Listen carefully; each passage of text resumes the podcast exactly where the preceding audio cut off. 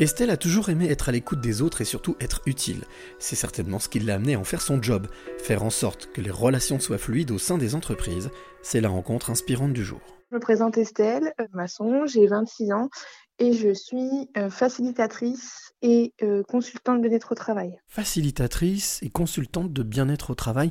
Alors déjà facilitatrice, qu'est-ce que ça veut dire? Alors, facilitatrice, ça va englober tout ce qui va être l'expérience collaborateur, donc tout ce qui va être faciliter la communication dans les équipes, mais aussi faciliter euh, son, son travail, donc c'est-à-dire les conditions, euh, voir si on peut avoir de la flexibilité au travail, comment on peut gérer l'autonomie avec ses managers, faciliter tout ce qui est euh, dans l'intérieur de la sphère du travail et ramener également à côté du bien-être. Donc c'est ça, c'est après échanger et co-construire avec les entreprises, comme faire venir, je sais pas, enfin vous connaissez certainement Céline qui est venue avec, ses, avec son psio très récemment.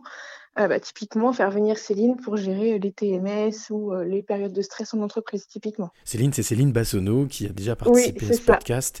Justement, le bien-être au travail, puisque c'est le sujet central. Comment t'es venue l'idée ou comment t'es venue la volonté? Euh, alors l'idée ou la volonté est venue moi de mon parcours professionnel qui est très riche euh, pour mon jeune âge. J'ai vécu le harcèlement euh, scolaire, le harcèlement scolaire pro en période de stage où j'ai clairement eu un maître de stage qui m'a rabaissé et qui m'a presque violenté, on va dire ça dans ce sens-là où euh, là j'ai eu un électrochoc et j'ai dit en fait plus personne ne me rabaissera et ne fera descendre mon estime de moi et la confiance que j'ai en moi. Et donc c'était un parcours un peu plus vallonné que ça. J'ai pas tout de suite été dans le bien-être au travail. Euh, je me suis reconvertie deux fois.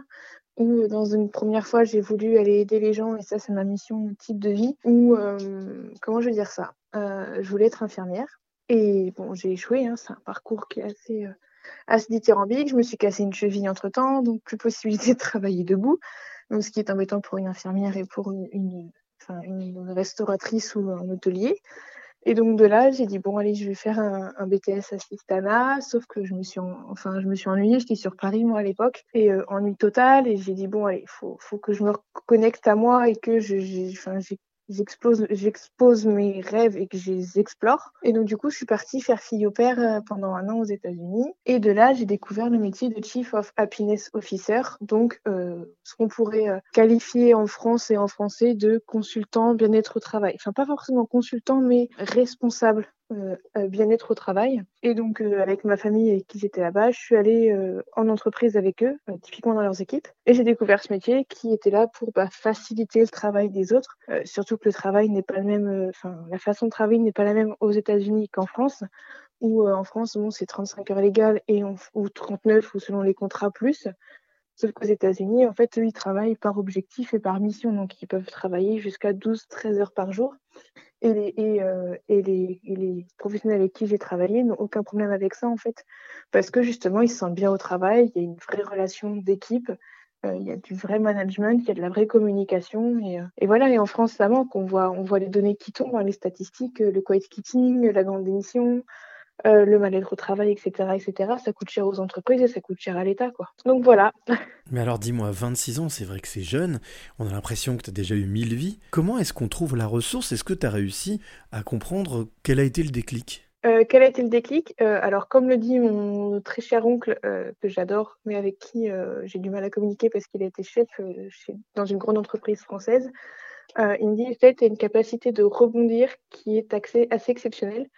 En fait, moi, je pars du principe que euh, s'il y a quelque chose qui nous arrive dans la vie, si par exemple il y a une porte qui se ferme, c'est pas forcément un échec, ça peut être un apprentissage dans tous les sens du terme. Alors j'en ai vécu plusieurs.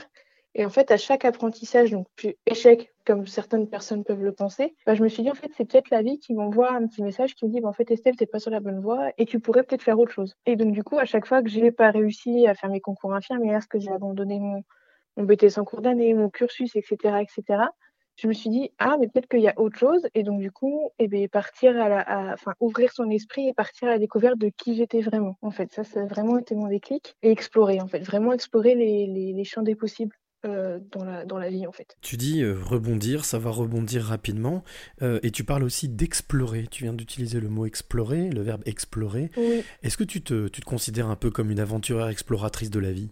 Euh, oui, tout à fait. Alors, euh, bon, alors ça, c'est petit, petit exemple perso, mais je suis fan d'Indochine et leur titre phare, c'est l'aventurier, donc ça me correspond bien. Et donc, moi, je le mets, je le mets au féminin où je, m'exprime comme aventurière, en fait. Aventurière et petite guerrière, alors qui, sort, tire aussi d'un autre de leurs de leur chansons, parce que bah, j'ai eu, des, soucis de santé assez graves quand j'étais plus petite et j'ai toujours combattu. Et j'ai, je connais le handicap dans le monde, de, dans la sphère personnelle de très proche.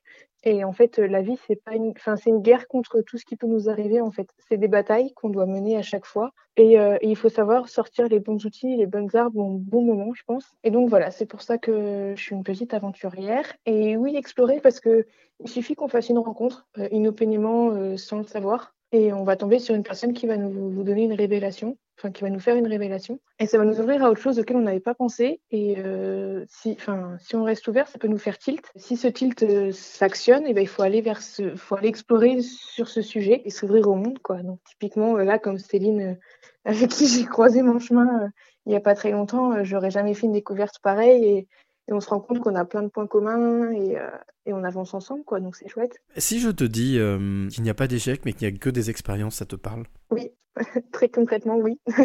la vie est une somme d'expériences et c'est nos expériences qui font de nous euh, l'être humain unique que l'on est. Et chaque personne ayant des expériences fait son unicité et chaque unicité qu'on assemble ensemble peut donner des groupes formidables, peut donner des groupes de travail formidables, peut donner des ambiances de travail exceptionnelles. Et il faut juste savoir va ajouter ces expériences-là personnelles dans un milieu professionnel pour que ça fasse, comme je dis, un bon cocktail euh, détonnant. Quoi. Alors Estelle, je vais te proposer une expérience toute simple. Euh, c'est, je vais te demander euh, quelle est la, clé que tu aimerais donner ou transmettre à celle ou celui qui t'écoute maintenant. alors la clé, c'est savoir rebondir et être ouvert aux rencontres et aux propositions qu'on peut vous faire les plus détonnantes soient-elles. Voilà, c'est des choses, il faut rester ouvert à tout dans la vie, il n'y a pas d'échec, il n'y a que des apprentissages, et vraiment euh, savoir rebondir, je pense que c'est la clé euh, dans la vie.